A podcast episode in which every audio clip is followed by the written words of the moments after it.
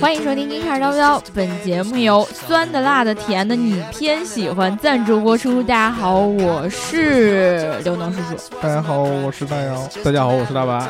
我是大姚那块儿应该当当当当。当我当当当。突然想起来，海昨哎海天王金尊是昨吧？ 天昨天答应了给那个小白老师那一段儿，然后加音效来着，然后就全、全忘了。这块儿当当当当，我突然想起来了。你用用嘴夹就行。对，但是因为是那个听众朋友特别喜欢小白老师笑声，你记不记啊那个？，对对对，有也那就个是我们舔今舔天耳机那个，也也就是我们今天给我们打赏这个叫做酸“酸的、辣的、甜的，你偏喜欢”，它在另外一个平台上叫做“百变妖精”。对，哦，然后我希望小白老师能听一听我们上一期节目的开头一段儿，然后让他知道他有多么多么的受人喜欢。嗯，哦，然后呢，这个小伙伴儿现在呢也也是呃非常感谢你给我们打赏，而且还迁移了一个平台，谢谢你，爱你么么哒。嗯，然后呢，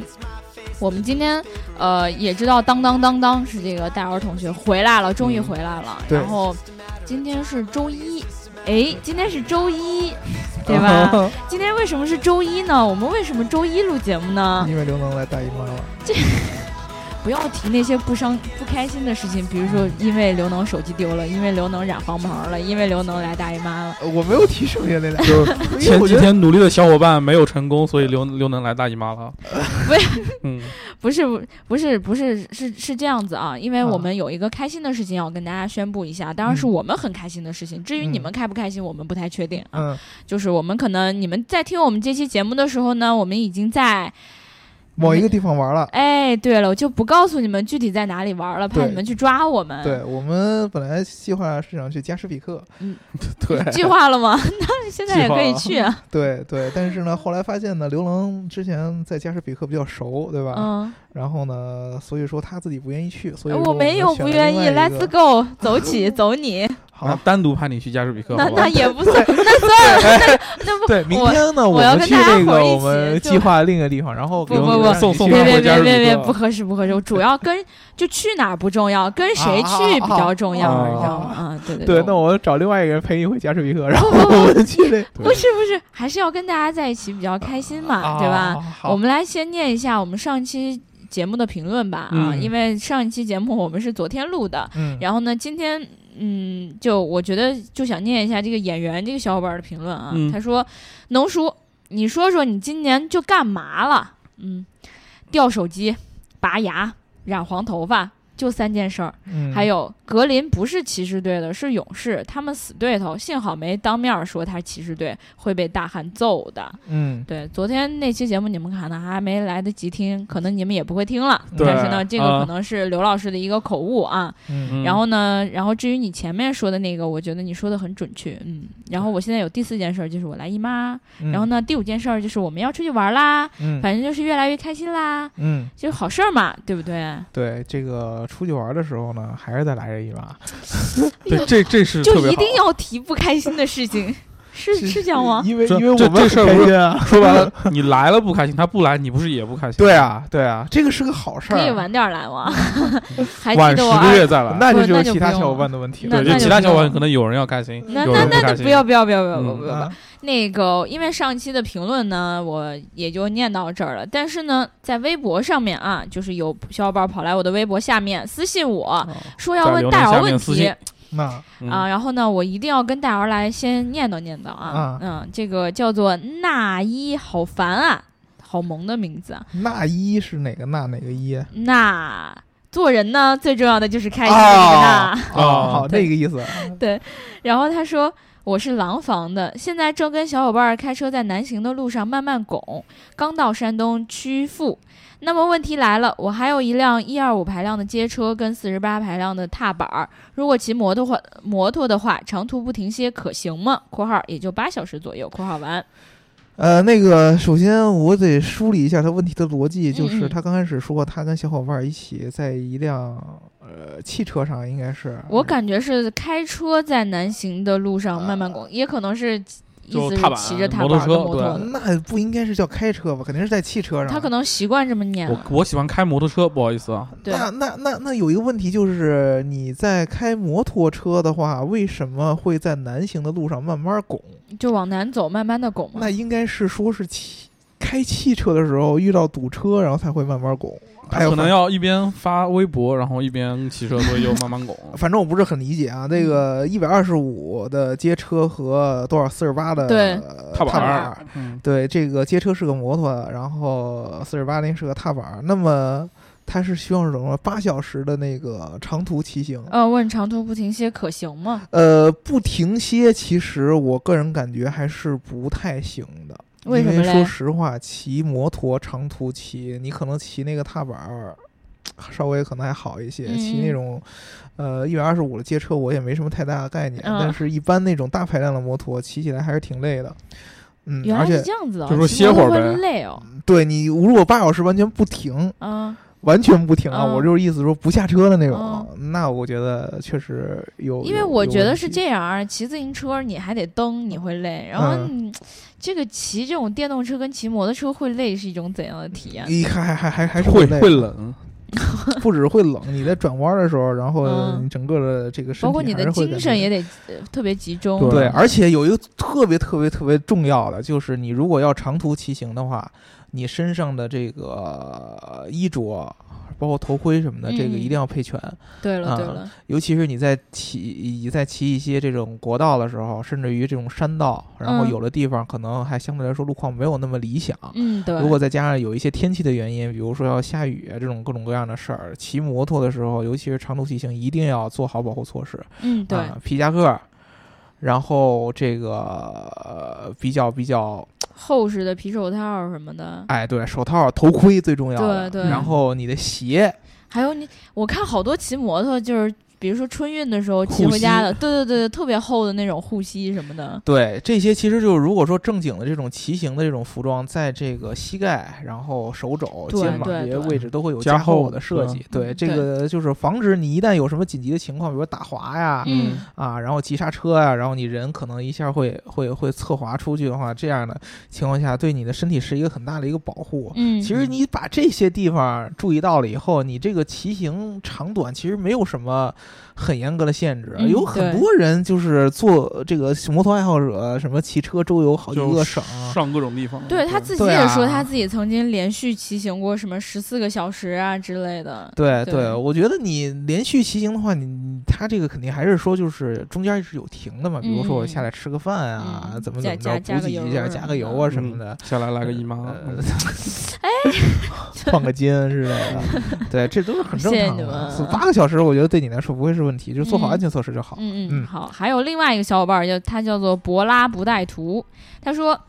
现在的新途观 L 在价格上和汉兰达冠道、锐界同级（括号暂不说加价的问题）。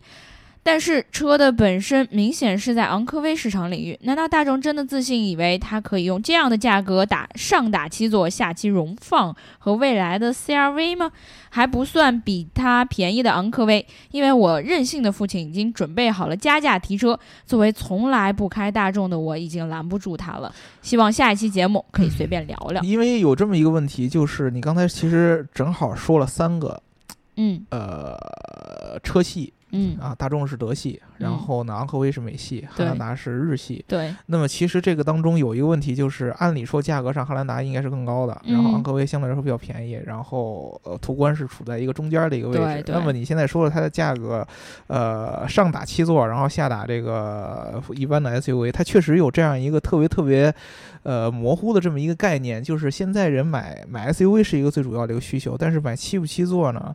其实相对来说嗯大部没分有人很那个什么。对不是一个对刚需，但是大家会觉得我买七座是一个呃怎么说呢？可能我会需要啊有这种感可能觉。他爸想生二胎，呃对不时之需吧，嗯，嗯就是说到这个价格的问题啊，你说这个。呃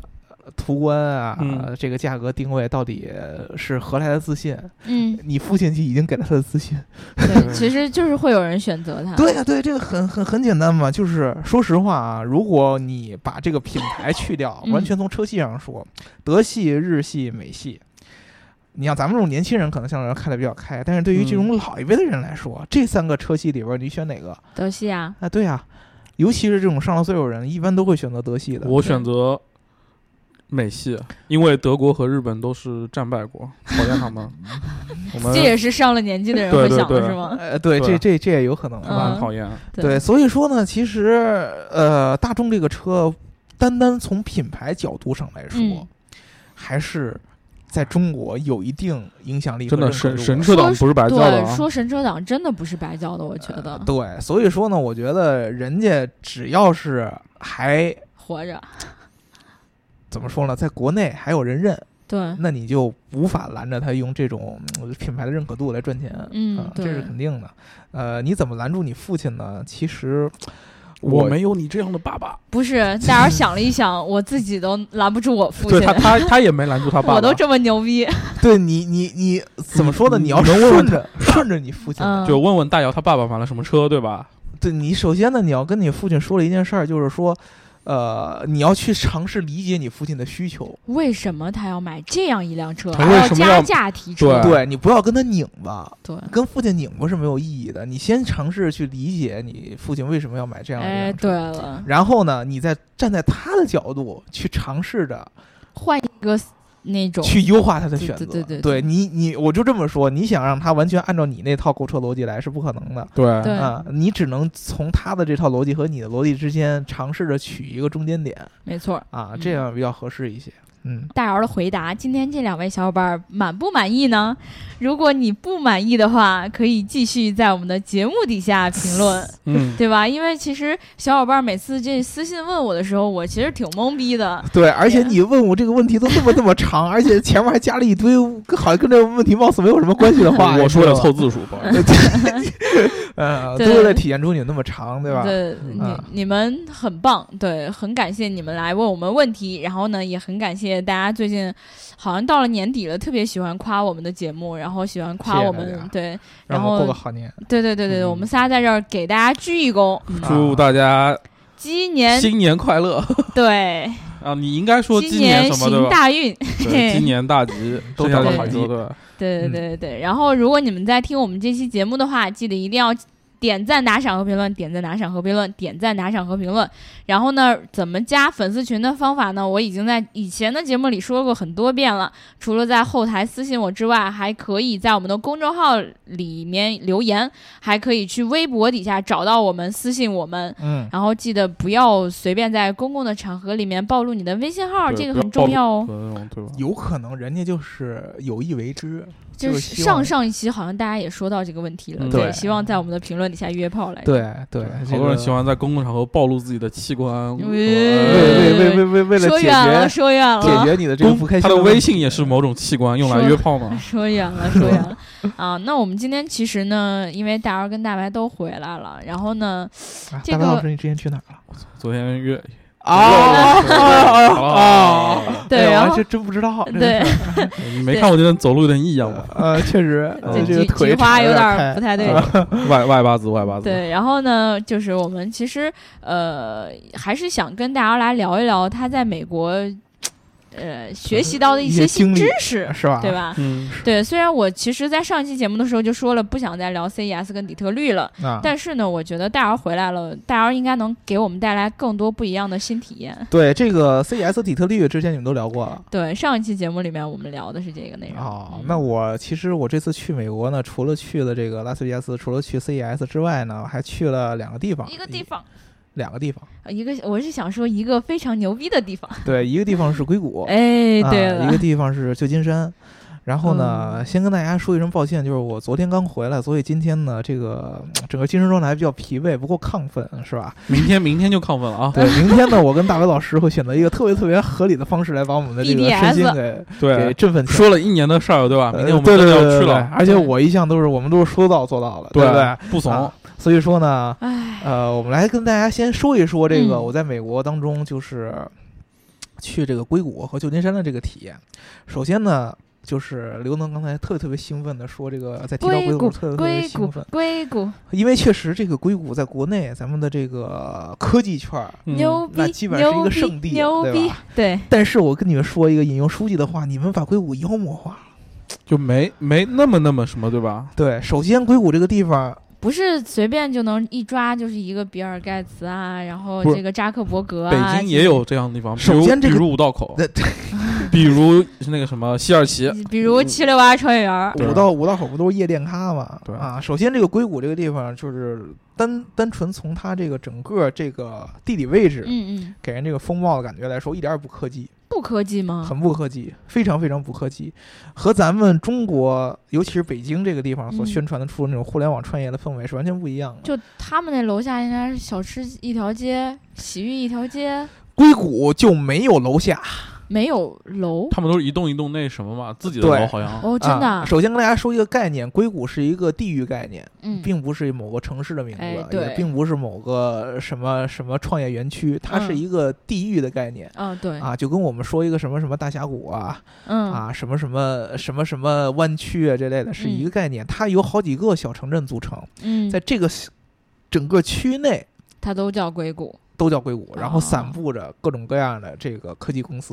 对这些科技公司，一点儿一点儿也不高大上，看起来看起来就是他们做的事儿肯定都很高大嗯上，对但对是你对从这个科技公司的整个这个装潢啊，从外边来看一点儿也不高大就上，没有金碧辉煌，金碧辉煌就算了，就没没有高大上，哦，也没有什么出彩的各种各样的外包装。你比如说嗯你应去该有古个什么雕塑啊之类的嗯感觉特东别有北就意思，大楼特别帅是吗？对对，没有。你比如说看你看我们去的，阿里巴巴这样，对你比如说你去硅谷，嗯，你去这个一一般最有名的谷歌嘛，谷对啊歌的总部，你去谷歌的总部来看，啊，非常非常非常非常非常的平淡。就是我本来就以为嗯，你从一个拐角转过去之后就会。啊，一个大楼，对，然特后别特别特别有那科么技大感一那个个大谷楼，歌， 对， 结果我拐角拐过去，我发现什么都看不见， 一大片的那个小树林儿，嗯，然后小树林儿当中散散点点、密密麻麻的各种各样的小楼，每个小楼上面都挂着一个小谷歌的一个小牌子，啊就一，告诉你这都是谷歌的地儿，啊，对告诉你这是谷歌地方，终终于来到了谷歌村儿，对，然后呢，这个是什么什么实验室，那个是什么什么什么部门。嗯，啊，然后呢？如果说你没有提前预约，没有人带你进去看的话，你只能去这个大园区当中唯一一个小的这么一个建筑物，那个叫做谷歌食堂，周边商品店啊。你进去以后有卖什么谷歌印刷的什么小杯子呀、哎谷歌印胸针刷儿的，啊之类这种是吗？哎呀，你就是看到所有的那种去硅谷看的什么什么所谓那种考察团呀、乱七八糟 Made 的。 in 都是 China 顺便买个东西就走是啊，吗？就是到那儿就买了个东西，然后就走了，然后什么谷歌的 T 恤啊，那个嗯质量是这这不不堪入目，哎，你知道吗都是从中国做了拿过去的啊义。乌是吧？对，还不如咱莆田们是 D 吗块平常做的那些纪念品呢，你知道吧？哦所以说我当时就觉得，哎呀，这个地方实在是太不科技了。谷歌这样的公司居然卖在它的官方的总部卖这样廉价的这种纪念品，我想到了我们未来的出路呢。你这种什么杂牌儿的杂牌儿的那些什么蓝牙音响啊，什么乱七八糟，特别特别的 low，你知嗯道吧？哦？然后我去其他的公司，比如说我去这个未来汽车哦啊，，这个比跟如我说们很去乐看见视看见五四力了吗？啊，呃，五四力没有看见，包括比如说去 eBay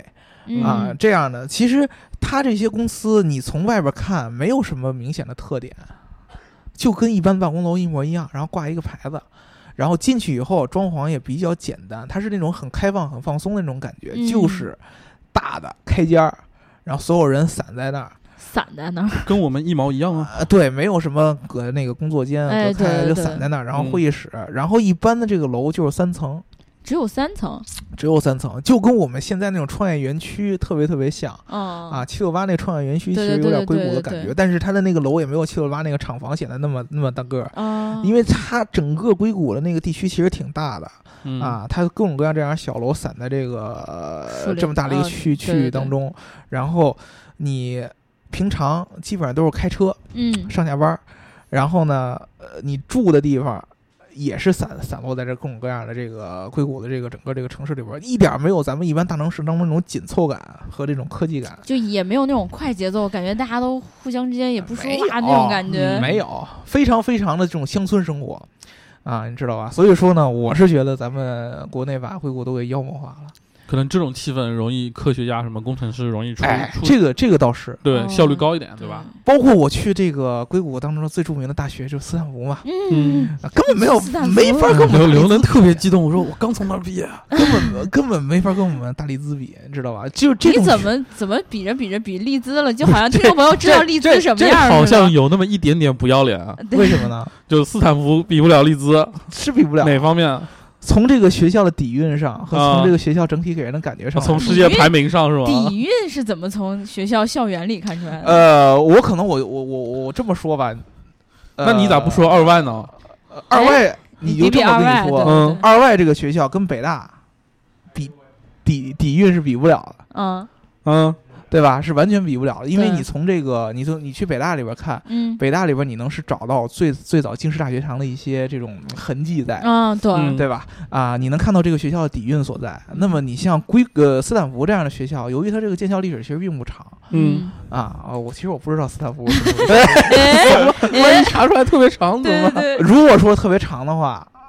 我在这里给大家道你个们历歉。史保护的不拜个早，好对对对，给给给给你们道个歉。但是这个学校确实我看看不出特别明显的这个，不是你这句话其实能得罪多少多少斯坦福校友，特别不是对吧这个，其实证明这个学校厉害的地方，嗯这个是个人认同感的不一样你。看我回来找不来了，啊，这这能让个他确说实，因为斯坦呃从从学术角度上来说，斯坦福，你像什么在硅谷这个地方，它在科技领域它的这个地位是非常非常高的。对，对但是你从这个学校单单的这个学校本身的样子来看，你是看不出来的。这一点才是厉害的所在所在的地方，就这是叫说什么时而不华，硅谷是一个做科研干实事儿的地方，对对，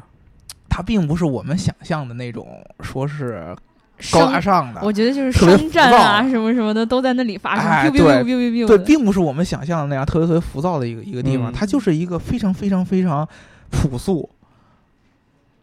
非常非常非常一个平静、安静的、静谧的这么一个地方，嗯啊，根本没有我们想象的什么快节奏什么的啊。然后每天这个市中心呃从都没有市中心，就是整个沿着你这个硅谷的这个它最核心的那条路叫北嗯一街，有这么一辆小火车，然啊后我小火车，就是跟咱们那个城铁一样嘛。啊我嗯坐这个城铁，然后从这儿，然后到各种各样的公司去看嗯啊，这这个这个城铁你能看到，就非常非常的普通，甚至于有点说挺破的，跟咱就那你个我想象中应该是一辆无人驾驶 的， 咱没有，呃然后就没有是浑身应该是银色的，呃对，然后完了 之后大玻璃窗户那种感觉。其实根本没有，非常非常普通啊！你你你从这个整个外貌上来说，根本嗯看不出来这是一个科技发展的一个中心。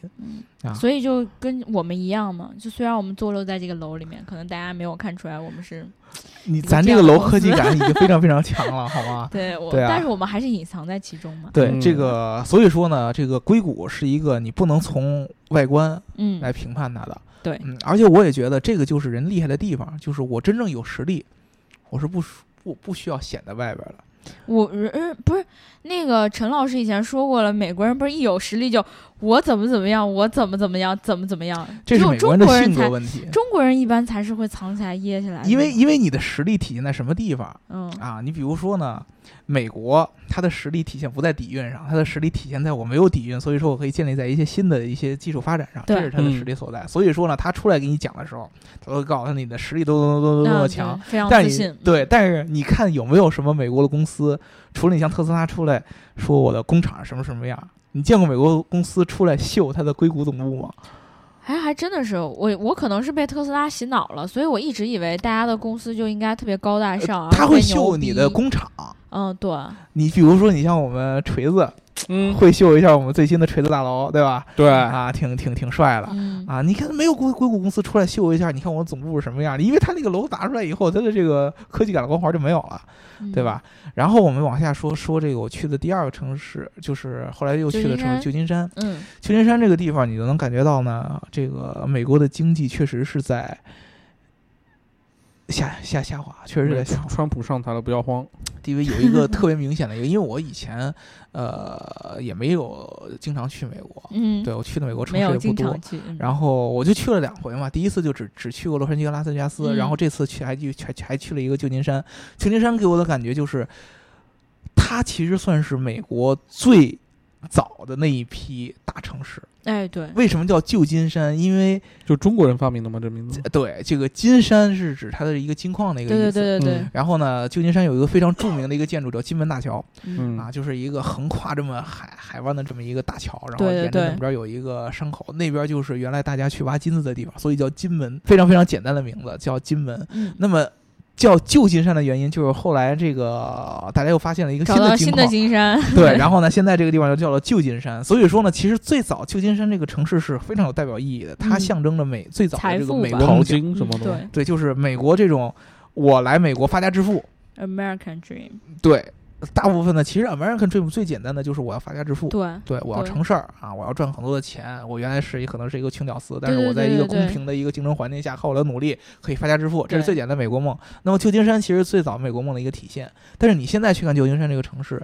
第一，它还是美国一贯的样子，就是它嗯显现不出底蕴。美国任何的城市，嗯可能除了华盛顿会好一些对，啊，任何的城市大城市你看不出它有什么底蕴，就是跟咱们中国一样，去各种各样一线城市你看都是一样，长得一模一样的。嗯，嗯啊还有一点就是在这个高楼大厦当中，你会看到各种各样的这个经济的差距。比如说在旧金山市中心，所有地铁站里边儿，你随处可见的都是这个浑身体臭，然后打扮非常非常邋遢、嗯，奇怪的这个呃流浪汉。啊，就是他们随处可见。你你你你，如果早早上起来起得特别早，嗯，就是你去这个地铁站里边看，就是隔两三步就有一个人躺在这儿，就是嗯过夜嘛。嗯，他们白天会出门，就是在这个外边坐着对对对对对，啊，然电电后电影里都这么演，啊要要钱，然后一般写一个，就跟咱们国内旁边写这么一个告示嗯说对五块钱回家，啊，对，七块钱吃饭，啊对他可能就是五毛说什钱包么子我是流浪汉，然后希望呃所有零钱都是对我来说都是有一个嗯帮助的，对对啊你给我点钱都是这样。所以说你看到这个场景的时候，你能明显有一个感觉。我当时最大的感觉就是，其实咱们中国的经济发展是非常非常好的。你在中国当中看不出这样的一个明显的差距，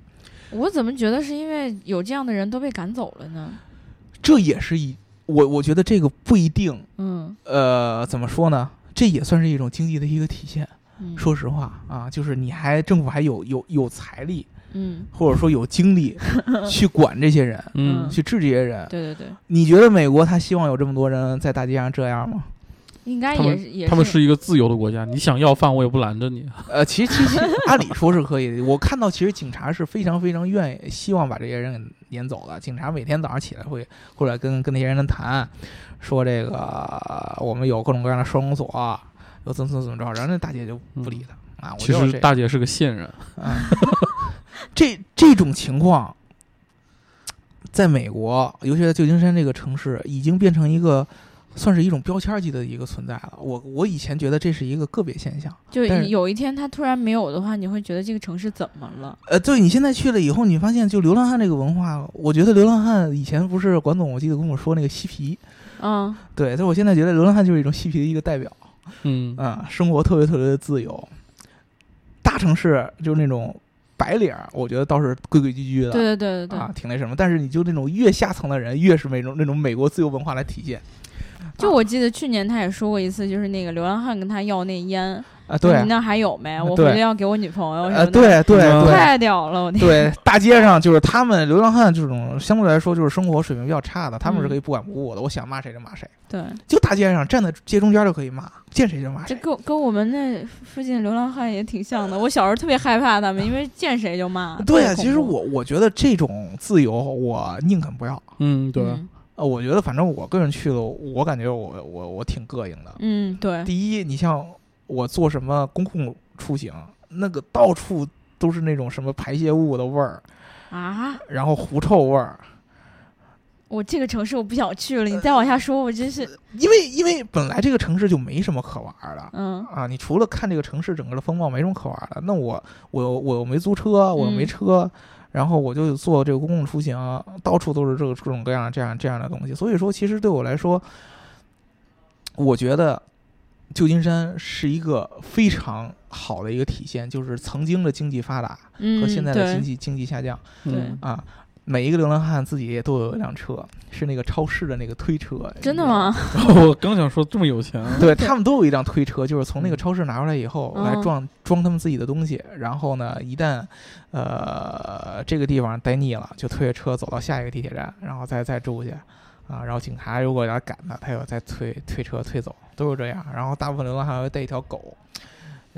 流浪汉与狗，啊，嗯对，就这其实这是一个非常非常非常非常。标配。你看着其实一个挺伤感的一个画面，你也知道就为什么川普上台以后会说这样的话出来，嗯，因对，为确实你能看得出这个国家有这样的问题，面临这样的问题出现。对，嗯，你当你看到这个东西，我觉得一般老百姓也会失去信心的。嗯，哎呀，他可能美国人见怪不怪，但是你对我们来说，我们中国好歹还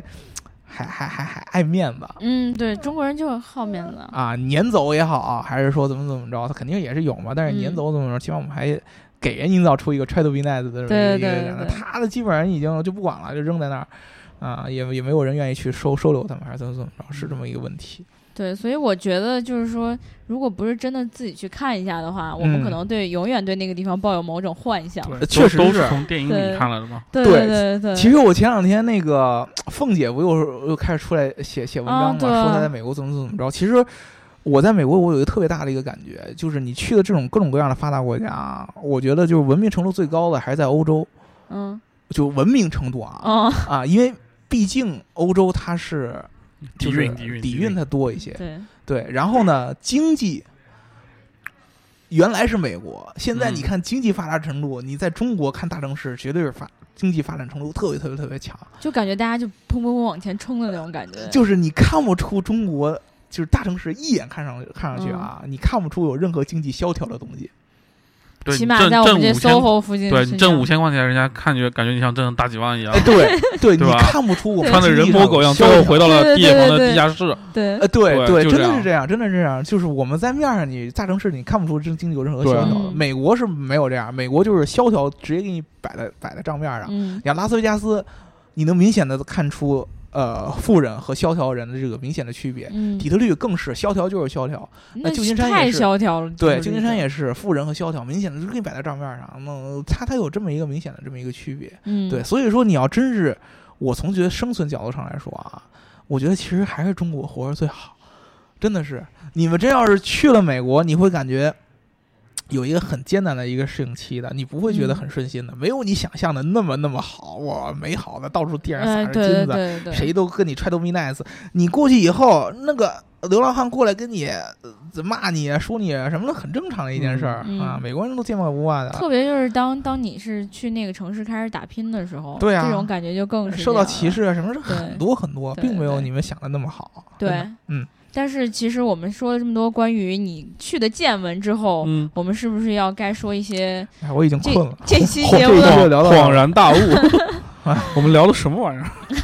哦，好像都聊了二十多分钟了，对，我们现在已经聊了半个小时 了，是吗？对那我们这一期就聊到这儿要吧，留留着下期聊算了。那对也可以吗？先先录完了，好吧？嗯，啊，对这你剪成两期，我们再录一期。那我们是不是中间还得说一个？那我们这一期就先聊到这儿了。 那个自己决定了啊。嗯呃，这个是这么个事儿，就是我们之前我不知道，其实他们他们两个聊聊昨天聊 CES 聊的是什么？哦，我们没有聊你想聊的那部分，我们只聊了一下大概的趋势。好，对聊了一大概。我们今天呢，其实 CES 今天有一个特别特别重大的话题，就是人工智能和自动驾驶这么没一个错联，系。这就是我们哦哇给你开的那个前面那个前戏。呃，对，就是之前那个呃人工智能，大家一定知道特别特别火，就是从嗯那个啊阿、 AI，对，从那个阿尔法狗嗯，对，下围棋下赢好多人，对吧？然后当时就出来一个概念，就是两种学习，嗯，一个叫机器学习嗯啊，，一个叫深度学习，嗯，对吧机器学习跟深度学就是习， Deep 和？machine Machine，对，嗯呃，，其实这两个输出同源都是算算算一类，就是深度学习是机器学习当中的都一是个机器学习吗？呃分支。哦，啊对，然后它跟自动驾驶有什么联系呢？就是我其实现在要问问你们俩一个问题，就是你问们刘能吧，我我不想回答，为什么不 想问？我怕回答不上。不是 不是很简单的一个问题啊，嗯就是你们想象当中开车人在开车的时候嗯是怎样一个流程？人在开车的时候是怎样一个流程？就是我对要把人自己来说是怎样一个流程？哦，让我想想看啊，先认知周围的环境，你看这种刻意特别刻意，特别刻意。 对，不是啊，那那你说人肯定要先知道一下周围是什么样的情况嘛，啊然后完了之后呢，再开始呃决定自己要做什么了。嗯，然后当然你知不知道自己要去哪儿，啊你得嗯先知道自己要去哪儿，嗯，对然后完了之后你再根据周围的情况来判断，判断完了之后你再做出相应的反馈。其实刘能说的其实差不多。对，那么其实说实话啊，嗯所谓的人工智能，就是在尝试用机器来替代人类的这些决策，哎，对，对吧？那我们自动驾驶也一样，就是。用机器来替代人做这个驾驶的这个行为，那么我们嗯人在开车的时候，其实你了解了这个人工智能的一些它的尝试做的一些事儿，你才发现人的这个智慧有多么多么的厉害，就是人体是多么发达的这么一个一个一个组成，就是我嗯们人在短时间内干了这么多事儿，对，对驾，驶其实你把它完全梳理下来，就是一个从眼嗯，到脑，最后嗯到四肢行动的这么一个过程嗯啊。首先我们要从眼睛嗯，来观察整个周围的 路况，跟我说的一样、嗯，对，你要观察这个路况，这个观察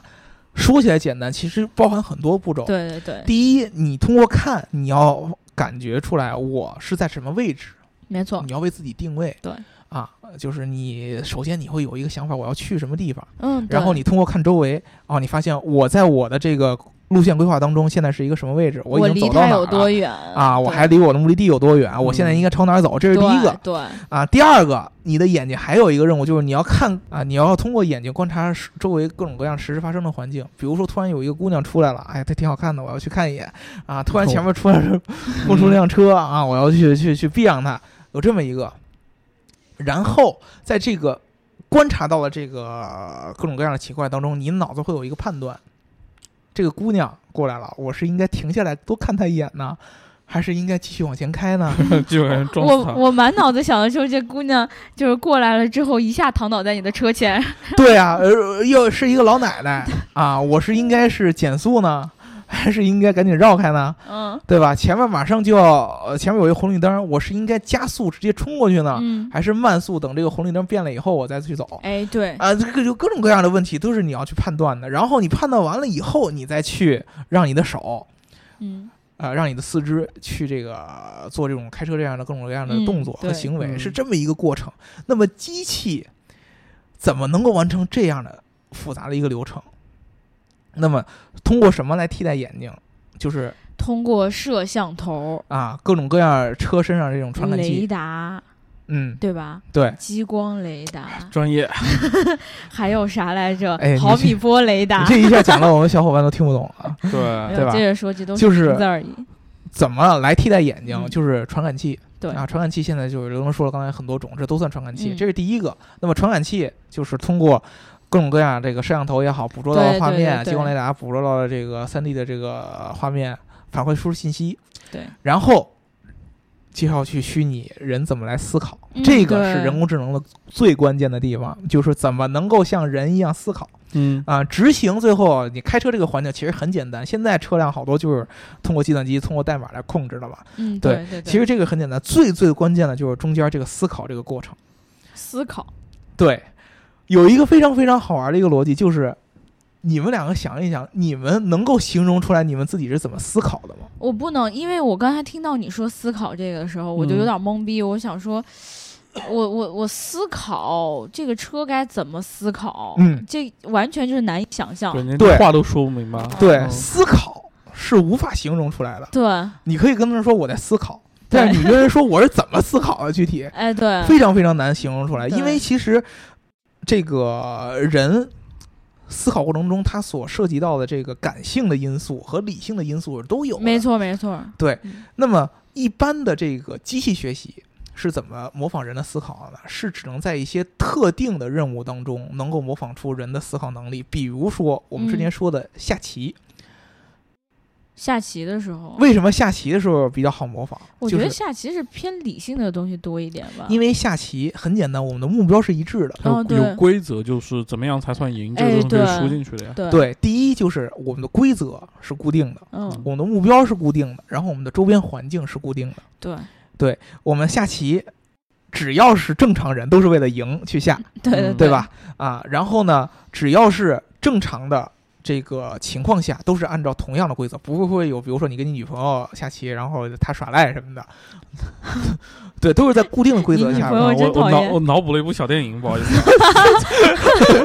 啊，是吧？ 然后然后下一下棋突然就怪我怪我哎怪我变到变到别的游戏了，是我我吧分心了，我分心了。 对，所以说在这样的情况下，那么只要你给这个机器足够多的数据，嗯，对对，啊比如说告诉我之前各种各样的大师是怎么下棋的，对，怎把么它对输弈入的，进它的那个系统里面，对它可以分析到。对，怎么怎么下棋嗯的，然后怎么怎么对弈的，然后通过怎么样的逻辑，怎么样的招数是对的，嗯怎么样的嗯判断是不对的。你给它足够多的数据，嗯，然后呢，用一个足够强的一个学习逻辑代码，嗯它就可以自己按照这个数据生成新的代码出来。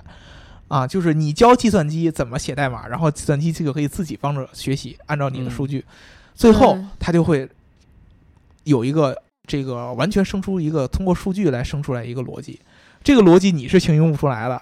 对对对，我我说你你说到这个的时候，我脑脑海里突然想起来，当时就看《疑犯追踪》的时候，嗯因为它就讲的是人工智能的对嗯抗嘛，嗯然后两台机器就模拟，也是互相之间模拟，就是比如说你先走一步，然后嗯我再走一步，我杀了这个人，然后接着这个人会影响到另外一个人，就是对互相打，打了大概有多少几千次。然后比出一输赢来，对这种感觉就跟人工智能在学习的时候那种不不断的模对仿、不断的去实验对那种感觉是一样的。对所以说，这种机器学习是要大量的数据对对来对支撑的对，啊。这个数据其实对于你像下棋来说是很简单，我嗯们下棋，比如说国际象棋啊，包括一般的咱们中国的象棋啊，对，各种还有各样跳的棋啊之类的对这种，各种各样的大师的棋局都有嗯啊。你只要把这些棋局呃弄成一个数据，呃这个机器可以识别的对数据对，你给它，它就自己在那儿学，嗯然后呃只要你不断的优化它学习的方式嗯啊，最后它就可以变成一个大师啊。为什么我们现在说这个围棋？嗯和我们现在说的自动驾驶和我们刚才说的这个普通的一般下棋有什么不一样？嗯，就是因为它的规则和环境是经常会变化就的，不确定哎对性非常多，没有一个固定的一个套路。而且当你机器做出任何一个决策之后，嗯，它都会对这个环境有影响对，没错，啊。这个是怎么理解的？比如说，我们举汽车开车的例子啊，我在一个红绿灯嗯之前，我有一个并线，对吧？当这个并线过程当中，有一个车想要并线，嗯。想加塞儿，想加塞儿，我是让还是不让？这个问题特别特别，咱们咱们想起来很简单，但是对于机器来说非常非常非常复杂。对，第一，我可以选择让，嗯，我也可以选择不让对，啊。如果我选择让了，对方有可能非常非常快的立马切进来，有可能表示一下敬意，慢慢的切进来。嗯啊 那不是 情谊，对我如果选择不让，那么对方有可能还要硬切进来，有可能不切进来。对，有可能什么都不干，嗯你任何一个选择，对于接下来的环境都会有影响。嗯，呃，不会像下象棋，我我下了一步错的，这个规则还是这样；我下了一步对的，这个规则还是这样。嗯，对，我我在开车的时候，我可能选择激进的驾驶和选择保守的驾驶，达成了结果对周围环境的影响完全不一样的对，嗯啊。有有，比如说你在英国，哦，不是，你比如在日本嗯，啊，所有人的驾驶都很守规矩。对对对，啊保那守么的驾驶行为，你在激进的时候，对方可能还会守规矩，嗯，对但是你，在中国，你在激进的时候，对方有可能过倒过来撞你了。对，非常激进，就会更加激啊，进，对啊，这样的变化还还还受这个环境还受地域的影响对啊、你这种情况下，单纯的靠这种机器学习的这个简单数据的堆积是不够的。所以需要深度学习，深度学习在某些情况下也是可以应用的，比如说像围棋，哦围棋对嗯规则也有，但是围棋当中的变化就特别特别特别多了。对，所以说，深度学习是更加更加多逻辑化的机器学习，就是嗯我让这个这个呃可以可以这么说，就是这个计算机的逻辑数会更多一些。嗯它在学习当中，它会思考各种各样更多的因素嗯，对，啊。那么在这个在这个自动驾驶环境当中，你要有一个叫增强学习，增强学习，或者叫强化学习，嗯这个就更难了，就是因为它要考虑到我任何一个情况下我做的决策对周围环境的变化，啊，这个是非常非常非常非常严重的一个问题。这个和我们一般学的下棋有什么区别？嗯，就是下棋你对数据是一个量的一个本质上的一个强化堆积。对，就是我只要把以前那些高手下的那些棋局拿过来给这个计算机，计算机都可以来学。怎么学？很简单，我们之前看过很多的这种电视里边节目去复盘一些大师的棋局，嗯，解说员会在中间突然停下来，他下一步下了一个错误。对如果说他按对的下，啪啪啪啪啪，接着给你模拟出完全一个新的棋局出来。哦，对对对，计算机可以这么这么学习的，因为它规则是不变的。嗯对，啊，对了以后就是会这么着继续往下发展。啊，然后你会发现那个解说员非常非常快，两个解说员，这个说啊，这这一步这么下一步，对那个对立马就对跟一对步，对对对呃对立马嗯一个新的棋局就出来了。它可以完全这么着快速的模拟出来，对，但是在驾驶环境当中你是模拟不出来的。你告诉我，我告诉你，我之前的这个数据当中，这个人是踩紧急刹车的，嗯，然后我，然后你现在要把它改成一个油门儿，你能模拟出来它踩油门儿以后具体情况会是什么样的吗？你完全模拟不出来。对你连他踩油门深前你都想象不对到，，因为他在踩油门之后，其他这个环境当中，所有人对于他这个反应的判断都是一个感性的。嗯，对，我有，我今天可能心情，心情不好不，好嗯嗯，你踩油门，我他妈就要撞你啊对，啊！有可能我今天哎呀心情挺好的，或嗯算了者算了，我让让你吧，，对，或者我看见哎呦这个人呃是一个女孩儿嗯，啊，我是一个有有职业道德的老司机，我是一个不爱 的人应对，该我是想我想状态一下，然后要个电话有号码职。业道德的老司机，嗯啊，我我就想哎呀还是让一下吧啊，感觉不还有是就什么像干就好事儿的，万一就像大飞老师说的对啊这种啊，我就想。要个电话，然后蹭我就你一蹭下蹭嗯他啊，一下硌你一下，我这个要电话都有可能，你完全模拟不出来的，嗯而且你是无法判定对错。对，你在象棋当中，就算出现紧急情况，比如说这个人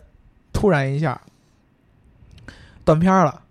或者说今天状态不好，下的各种各样是昏招，但是没有关系，到最后嗯只要赢就好了，对，或者只要判定输赢就好了。你在驾驶环境当中无法判定输赢，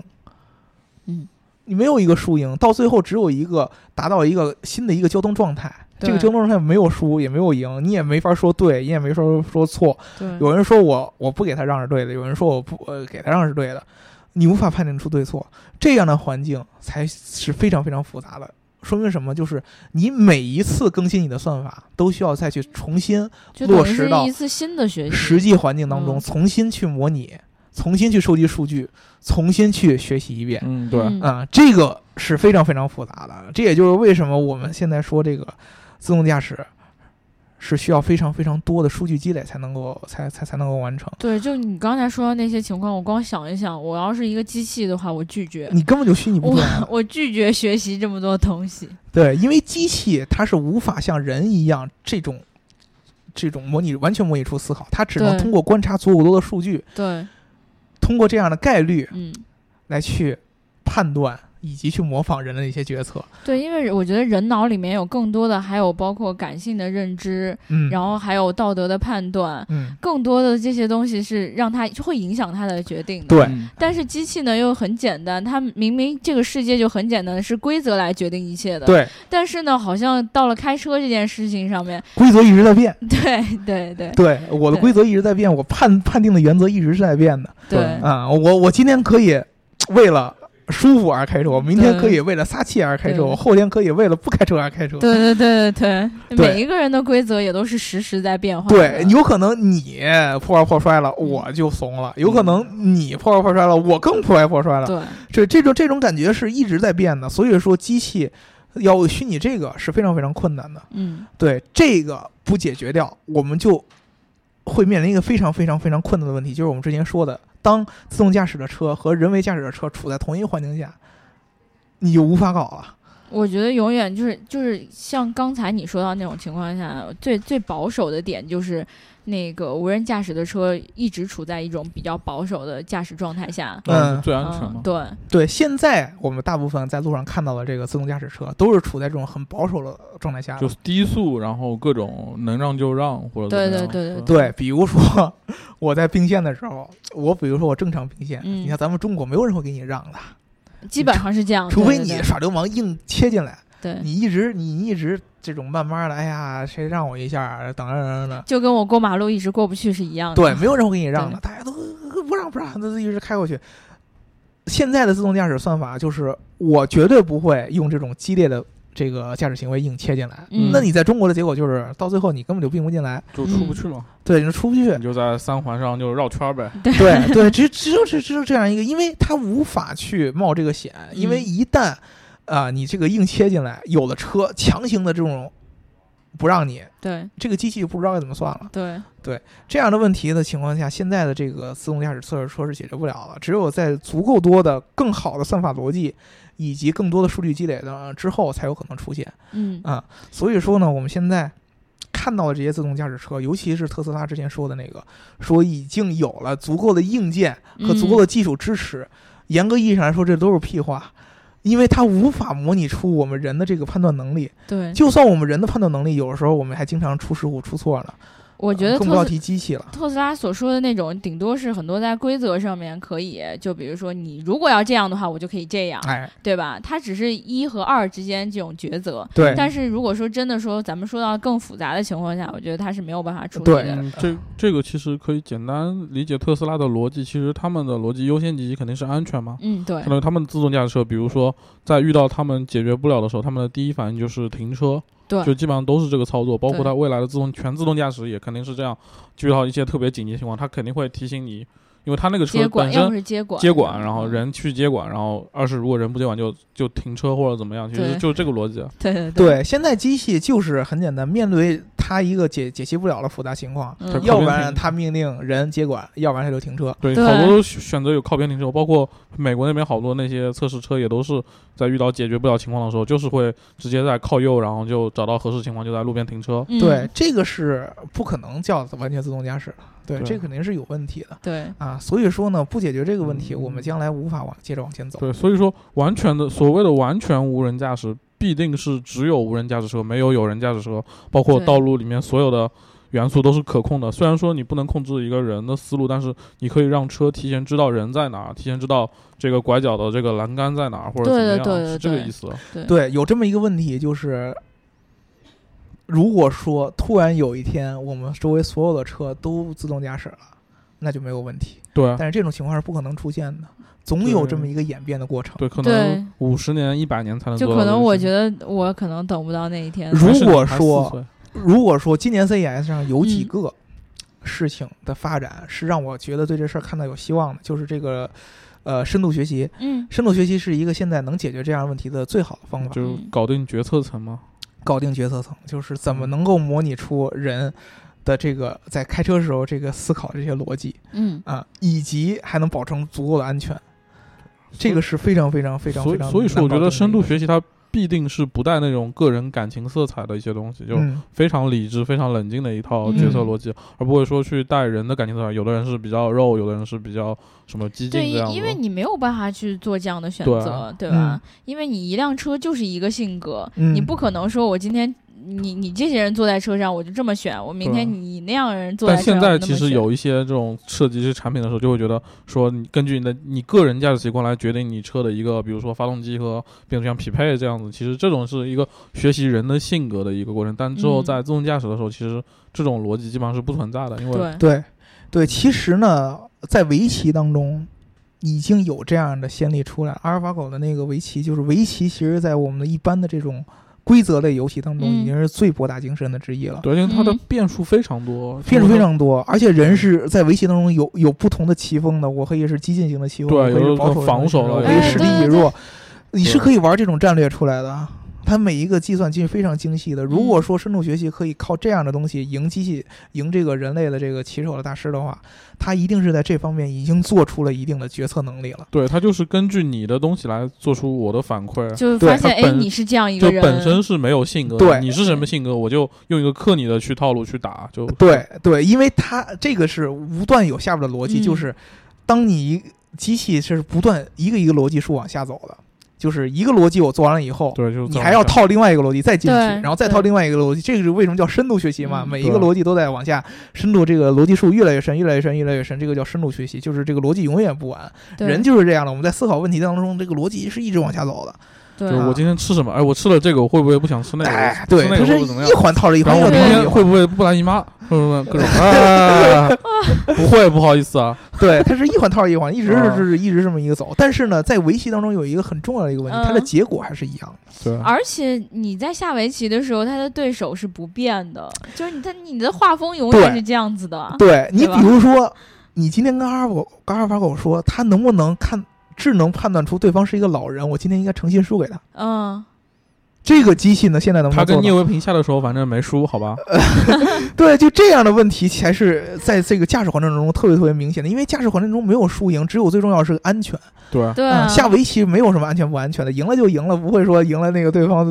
对方自杀去了，不不开开心心自。杀去了。如果是这样的话，他机器能做出合理的判断吗？对对，而且你知道，在道路上面，你同时要遇到的车辆太多了，嗯你不可能说我哎，我这辆车我知道对你用这个方式，嗯我你那辆车我对你用那个方式，嗯，他短时间内很难做出这样的判断，对对吧？对比考虑下完棋之后这个人会不会自杀，我觉得更来说更难。对对啊对吧对，所以说呢，现在其实我们跟大家说一个挺明显的一个结论，嗯就是人工智能。嗯，啊、在其他领域内的应用，比如说我们一般的制造业，模拟机器人儿哎，造东对西，这个嗯规规则很明显对，啊。然后比如说我们演奏乐器，嗯，这个规则很明显；比如说我们下棋，这个嗯规则也很明显。或者嗯说一些智能家居，啊，智能方家面居这对些，比如说语音识别对啊，这些规则相对来说比较明显。对对对啊，对你说什么就大概是什么意思。对，嗯对但是你在这个驾驶环境当中，你现在人工智能只能说它是一个合理的往这么走的一个方式，嗯，嗯，但是还远远没有到实现的这么一个嗯一一一个一个地步。千万不要觉得，哎呀，我们人工智能牛了以后，驾开车我们就可以怎么怎么怎么着的，一定不是的。我嗯就是这么以为的。对你刚才说那套逻辑，你如果说你把这个人做开车的时候判断这个逻辑想明白，嗯， 然后你再想明白机器是怎么学习的，你就会发现中间的这个差距是非常非常非常非常大的。嗯，所以这么看来，我觉得做一个人真的是太累了，因为你每天要想 的那东你西还，是做条 狗吧，不是？我觉得做狗也挺累的，是吗？做一个，我觉得嗯机器都好像就因为它只是不断的学习，不断的去重复嘛，嗯对吧？然后人，你看你每天要遇到一件事情的时候，你要做出相应的判断，嗯，而你这个判断的过程中，又因为很多因素决定了你这个判断，对然后你这个判断的结果又导致了你接下来的这些你经，你逻辑乱不啊乱？ 我乐你这个啊判断的结果会导致别人对你的判断的变化，对对，然后别人对你的判断变化又然后会影再响你次新的影判断响的你结果。对对，这是一环套一环的，一环对套一环的。不对过，相对人的判断逻辑来说，我觉得机器有一定优势。就比如说在自动驾驶的时候，其实你不单单是通过传统的传感器去识别别的车，因为你还具备比如说车车通信的功能。哎，相对来说，这样的话会减轻很大的一个决策成本，是因为你知道你附近的车想干什么，它可能会提前告诉你我要变道了，或者我要怎么样。其实相对来说会，因为你开车的时候你不知道你隔壁那个人想干嘛，但是你如果是自动驾驶的时候，你你可知道你旁可以边提前知啊车道想干什么，对他其可以实的嗯他也想往那个方向去，他可能也想并道或者这怎么个样是，除非是双方都是在自动驾驶对，的但情况下才但有这意这义这个不是了，就是说，其实如果你的车不是自动驾驶，但是它也可以相对来说向对外去一个传递信息的呃。比如说，他可能我觉得你说的那一点，比如说他有变过，呃，有有打灯的习嗯惯，对，有它一对打吧灯，然后它你这车知道，就比如说你对人可能没知道，但是你的车就知道，哎，这个车要变道了，或者说，然后你可能去有个判断，因为你人的话其实感知没有机器来的明显，然后嗯，就你的感知是会受到外界干扰，但机器是不会的。对，是吧？而且你你能知道隔壁的车想干嘛的时候，其实相对来说会轻松很多。这个是一些通过别的技术手段来降低你这个决策的难度。其实，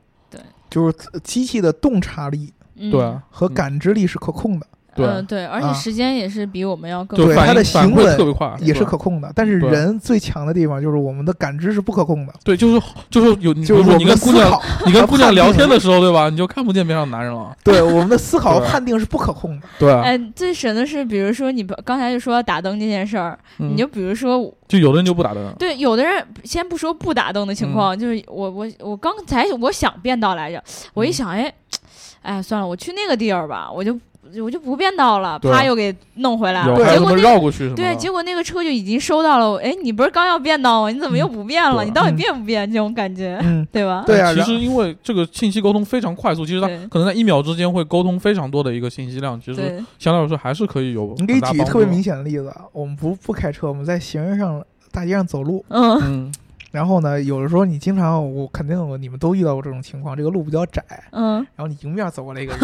你就跟他左对，晃我也右我也晃，往左，我也往右，对，然后你们俩就一直在闪，对。对哦啊 但至是少要闪三四但下是，比如说，其实如果是有信息沟通的话，其实就能想到，哎，他的他给我传递信息，他也想哎，对，他想对往右靠，然后我瞬间就把角色改成往左靠，就能对通过去了。对你可能知道这个车的动作现在是什么，但是你还是无法通过物联网的方式知道那个人是怎么想。嗯，对这个是没有但办法凡的。上面有司对机，嗯然后就但凡很这个东西难还是人为控制的，嗯，那么这个机器就不可能知道这个人完全知道这个人是怎么想的对，啊，以及这个人将要怎么想，嗯，这个机器是模拟不出来了。只对能说降低他们通信之间的难度，对但是不能对完肯定全是有帮助，但对完全解决是需要两边都是机器去沟通的。对对对，完全解决呢，只能希只能希望你的这个算法更加更加的已经深到不能再深的这个层次，以及或者说你的数据积累的足够多，嗯，已经把人各种各样的反恐反应的情况下，那这个时候 AI 已经很恐怖了，